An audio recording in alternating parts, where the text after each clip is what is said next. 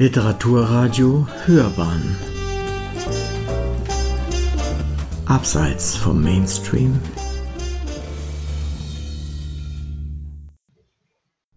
Engel. Eine warme Stube, Tee und eine ordentliche Toilette. Das wär's jetzt, seufzte Julia. Mit ihrer Zwillingsschwester Judith war sie schon den ganzen Tag auf den Beinen. Die beiden 22-Jährigen nutzten eine Woche ihrer Semesterferien, um auf dem fränkischen Jakobsweg zu pilgern. An diesem Tag hatte es ununterbrochen genieselt. Die Wald- und Wiesenwege waren feucht und glitschig. Die empfindliche Julia fröstelte. So hatte sie sich ihre erste Pilgererfahrung mitten im Sommer nicht vorgestellt. Judith war hartgesottener. Das bisschen Regen macht uns doch nichts aus, flötete sie ihrer Schwester bereits zum x-ten Mal ins Ohr. Julia und Judith sahen einander zum Verwechseln ähnlich. Das gleiche lange blonde Haar, die blauen Augen, die Sommersprossen. Doch wer die beiden näher kennenlernte, vermochte sie schon bald an ihrem völlig gegensätzlichen Wesen zu unterscheiden. Es sind noch mindestens fünf Kilometer bis zur Herberge, maulte Julia, als die Schwestern den menschenleeren Platz unter einer Dorflinde überquerten. In diesem gottverlassenen Ort gibt es nicht mal einen Tante-Emma-Laden, wo wir uns für ein paar Minuten unterstellen könnten. Judith gab keine Antwort. In die Stille hinein erklang nicht weit von ihnen ein fiepender Ton. Ein zweiter folgte. Ein seltsamer Singsang, bemerkte Julia. Hört sich klagend an, so als hätte jemand Schmerzen, vermutete Judith. Judith und Julia drehten sich um. Auf der Dorfstraße humpelte eine pummelige Alte auf sie zu und fuchtelte mit den Armen. Was sich wie Vogellaute angehört hatte, waren also die Rufe dieser Frau gewesen.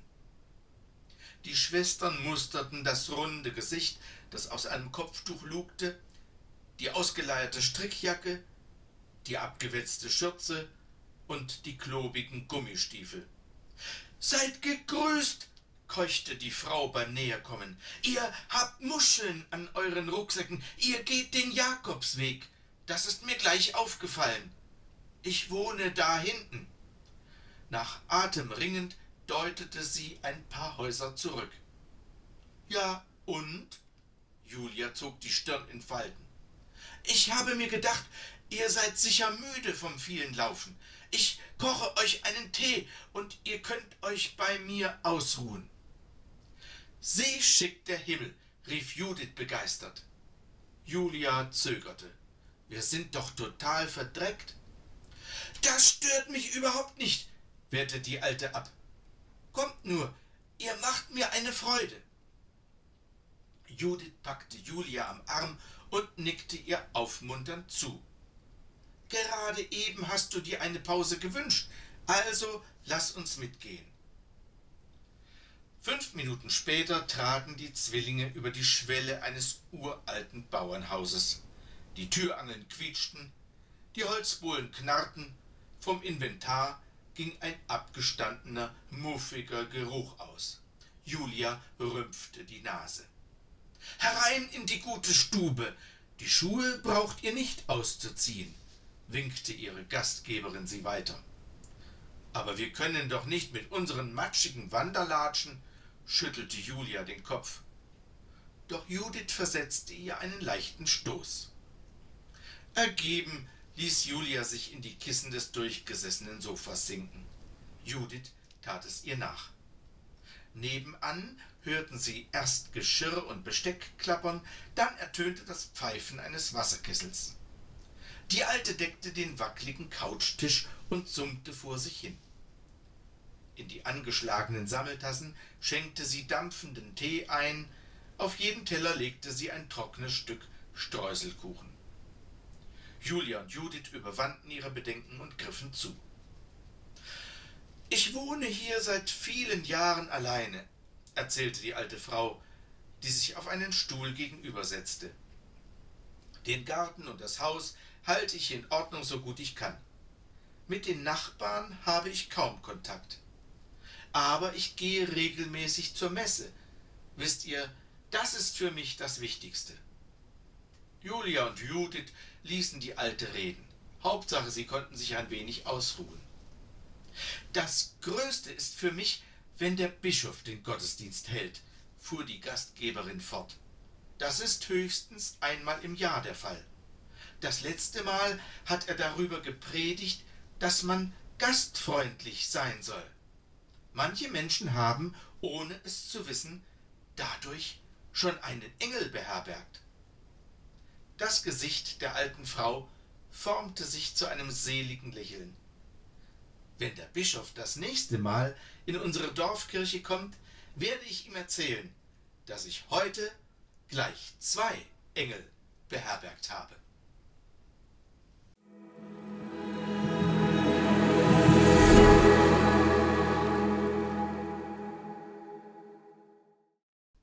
Fletcher.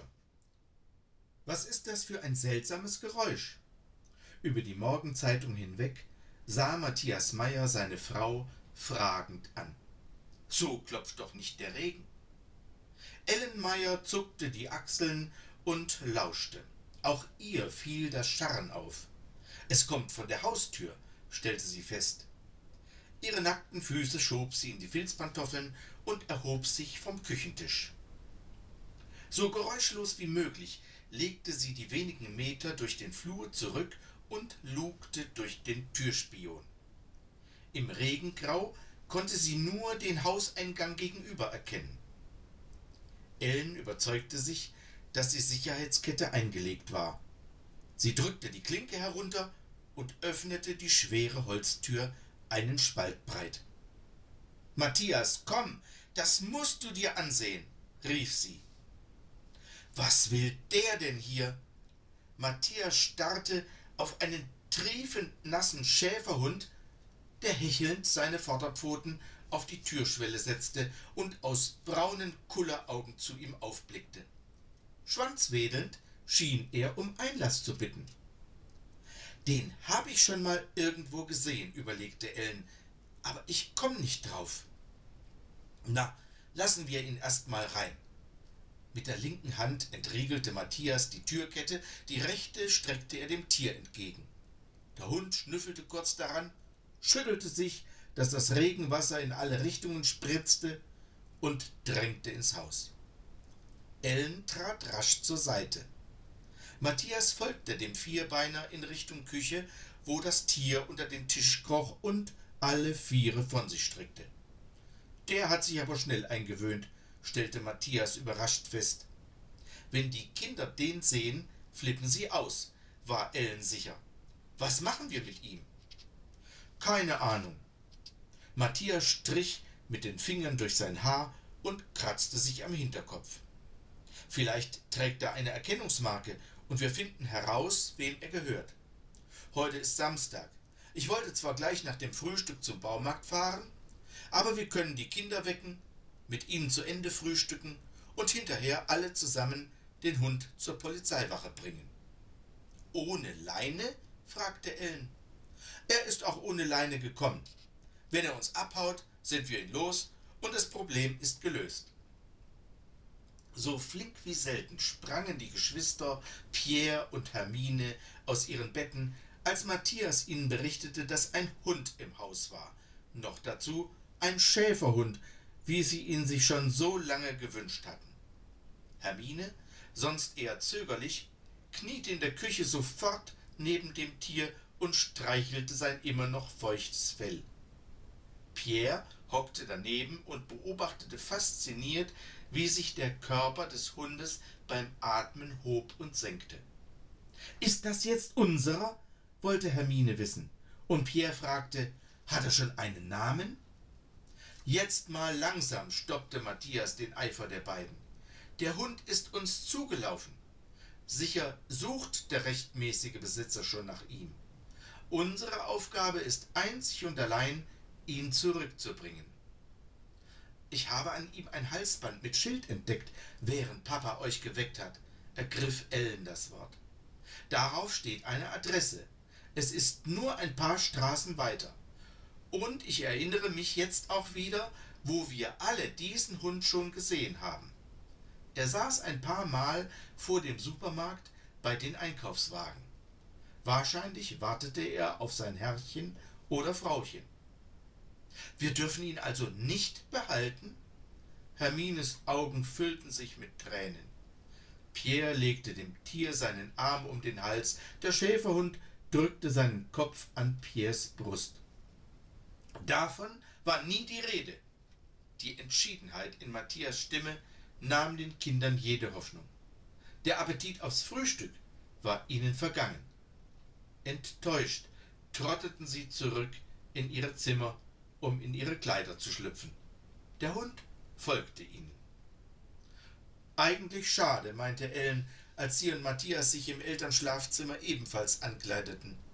Bei deinem Schreibtischjob könntest du etwas mehr Bewegung gut gebrauchen. Natürlich würden wir uns mit dem Gassigehen abwechseln, wenn wir einen Hund hätten. Platz genug gäbe es ja im Haus und im Garten. Darüber können wir ein anderes Mal nachdenken, schlug Matthias vor. Jetzt machen wir uns so schnell wie möglich auf den Weg und bringen den Leuten ihren Hund zurück. Der Rentner Guntram Ehrlicher konnte sein Staunen nicht verbergen, als er der vierköpfigen Familie und ihrem Begleiter öffnete. Fletcher, da bist du ja, du Ausreißer, rief er freudig erregt. Während Hermine und Pierre dem Hund nicht von der Seite wichen, schauten Matthias und Ellen sich in dem kleinen Wohnzimmer um, in das Guntram Ehrlicher sie gebeten hatte. Die Krücken neben dem Fernsehsessel ließen sie vermuten, dass der alte Mann nicht mehr gut zu Fuß war. Und aus den Staubflusen in den Zimmerecken und dem Stapel schmutzigen Geschirrs auf der Anrichte schlossen sie, dass hier schon länger niemand mehr für Ordnung sorgte. Meine Frau ist seit zwei Jahren pflegebedürftig und ich kann mich nicht mehr so gut um alles kümmern. Der alte Mann ließ sich in seinen Sessel sinken. Fletcher und ich gehen regelmäßig zusammen einkaufen, ansonsten lasse ich ihn raus in den Garten. Matthias und Ellen fassten ihre Kinder an den Händen und verabschiedeten sich rasch. Draußen brachen Pierre und Hermine in Tränen aus. Alles wird gut, versuchten ihre Eltern sie zu beruhigen. Als sich die Familie am Sonntagmorgen um den Frühstückstisch versammelte, herrschte gedrückte Stimmung. Keiner sprach davon, aber alle dachten an den unverhofften Gast vom Vortag. Es läutete. Die Kinder rannten um die Wette und öffneten. Draußen standen Guntram Ehrlicher und Fletcher. Der ist mir heute schon wieder ausgebüxt. Ich kam ihm kaum nach, erklärte der Rentner. Und er hat direkt den Weg hierher genommen. Die Meyers baten den Besucher herein. Fletcher stürmte den Kindern voraus zu seinem Platz unter dem Tisch.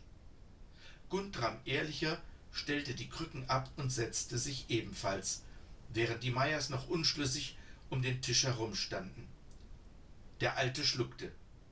Dann stammelte er Ich glaube, Fletcher hat sich eine neue Familie gesucht.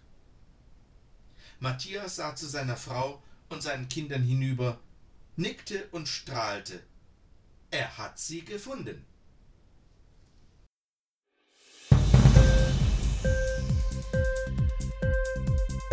Hat dir die Sendung gefallen? Literatur pur, ja, das sind wir. Natürlich auch als Podcast. Hier kannst du unsere Podcasts hören. Anchor, Spotify, Apple Podcast, iTunes, Google Podcasts, radio.de und viele andere mehr.